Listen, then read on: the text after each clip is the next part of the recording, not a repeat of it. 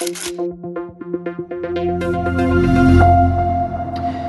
humanidade está vivendo uma situação que é inusitada e uma situação que a gente tem muita dificuldade de entender. E a gente tem dificuldade de entender porque o cérebro humano não foi aparelhado para pensar em processos exponenciais, como é o processo de transmissão de um vírus. E isso me fez lembrar de uma história que é, pelo menos reza a lenda, de que o xadrez foi criado na Índia e que o soberano da Índia adorou o xadrez e resolveu de alguma forma poder recompensar o inventor do jogo. E chamou esse inventor e falou que ele podia escolher o que ele quisesse. E ele disse que ele não queria nada, mas o soberano insistiu, falou: "Eu tenho todas as riquezas do mundo, você pode escolher o que você quiser". Ele falou: "Então tá bom. Então eu vou querer o seguinte, para cada casa do tabuleiro de xadrez, o tabuleiro de xadrez tem 64 casas. Para cada uma das casas, eu quero que você faça o seguinte: na primeira casa, você coloca um grão de trigo. Então, na primeira casa, um grão de trigo. Na segunda, você bota o dobro. Na terceira, você dobra de novo. Primeira casa tinha um grão, na segunda tinham dois, aqui tem quatro. Na quarta, você coloca o dobro de novo, você coloca oito grãos. Aí o soberano falou: Já entendi, tá bom, vai dobrando a cada casa. Ele falou: É isso, pode ser? Ele falou: Claro que pode ser. Agora me explica uma coisa, eu não consegui entender. Você podia escolher o que você quisesse. E você quis alguns grãos de trigo, uma saca de trigo. Por quê? O sábio não respondeu e saiu. O soberano chamou o pessoal que trabalhava com ele e falou: providenciem e paguem o homem. Muito bem. No dia seguinte, ele chama de novo a sua equipe e fala: já deram as sacas de trigo para o sábio que criou o jogo de xadrez? E eles respondem: não vai ser possível. Ele falou: como não vai ser possível?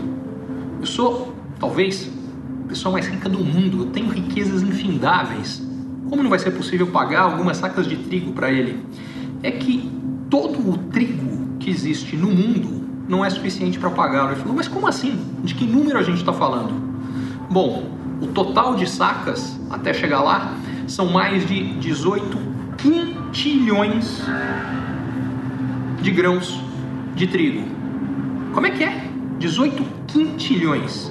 Um quintilhão tem 18 zeros. 18 quintilhões são 18 bilhões de bilhões. E aí chega na questão. Quando você pega qualquer número e começa a fazer com que ele cresça de forma exponencial, rapidamente, no caso são 64, apenas 64 casas esse número se torna gigante. Por que isso é importante? Porque, na média, cada pessoa que contrai o coronavírus, ela transmite a doença para mais duas pessoas. E essas duas pessoas transmitem para mais duas, que agora são quatro. Que depois para mais duas, são oito. E depois 16, 32, 64, 128.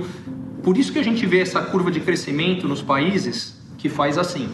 E aí vem a questão: a gente precisa achatar essa curva de crescimento, porque a curva de crescimento natural da doença, que tem um pico muito alto, ela ultrapassa a capacidade dos sistemas de saúde, inclusive o brasileiro, de lidar com a doença. Quando isso acontece, a letalidade da doença aumenta brutalmente, porque quando faltam médicos, leitos de UTI, respiradores e as pessoas não recebem o tratamento que teriam que receber, muito mais gente morre.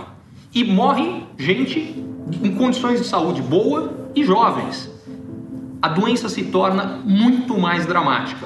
É o que infelizmente já vem acontecendo na Itália. E a questão é: é para onde o Brasil caminha se nós não formos capazes de reverter isso aqui? O que cada um de nós pode fazer para mudar isso? A gente tem que reduzir a taxa de transmissão para que ao invés de ter um pico muito alto e cair, a gente tenha o que chamam de achatamento da curva, uma curva mais gradual de transmissão da doença, que faz com que não tenha tanta gente doente ao mesmo tempo e por consequência que os hospitais e os profissionais possam tratar melhor dos doentes.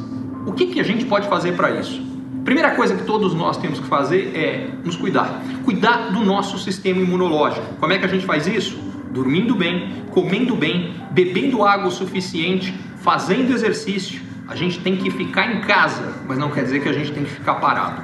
E aí vem a história mais importante: ficar em casa.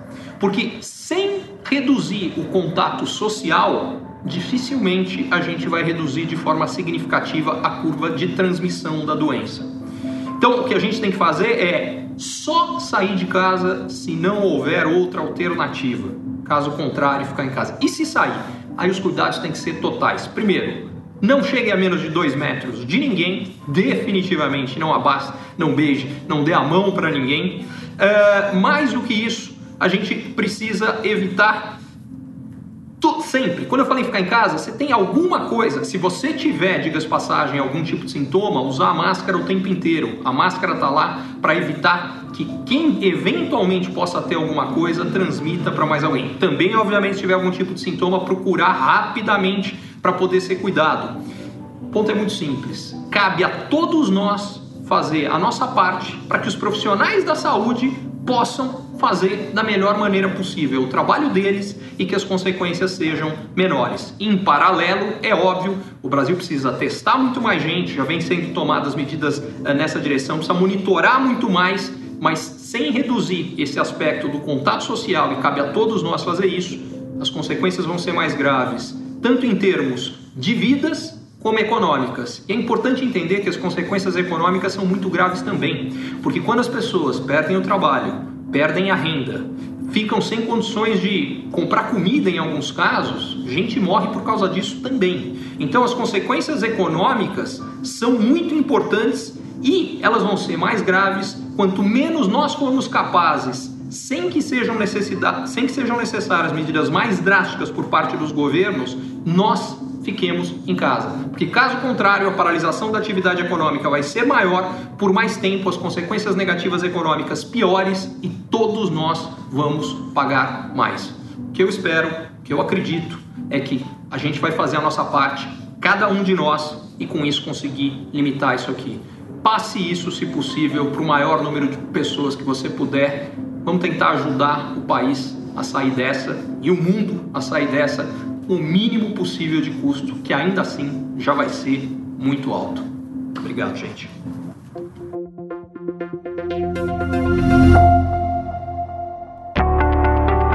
Se você é empreendedor ou executivo e você ou o seu negócio tem encontrado desafios para crescer mais, para ter margens melhores, para obter resultados melhores, para sustentar um crescimento acelerado de antes, para conseguir um novo investidor, para conseguir financiamento para o seu negócio, para fortalecer a sua equipe, talvez a mentoria Ricardo Amorim seja para você. Lá o que eu faço é ajudá-lo a entender melhor as transformações econômicas, sociais, demográficas, tecnológicas que estão acontecendo e, baseado nisso, tomar decisões melhores e montar a melhor estratégia para lidar com o seu desafio específico.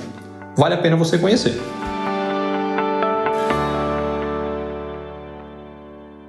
Curtiu esse conteúdo?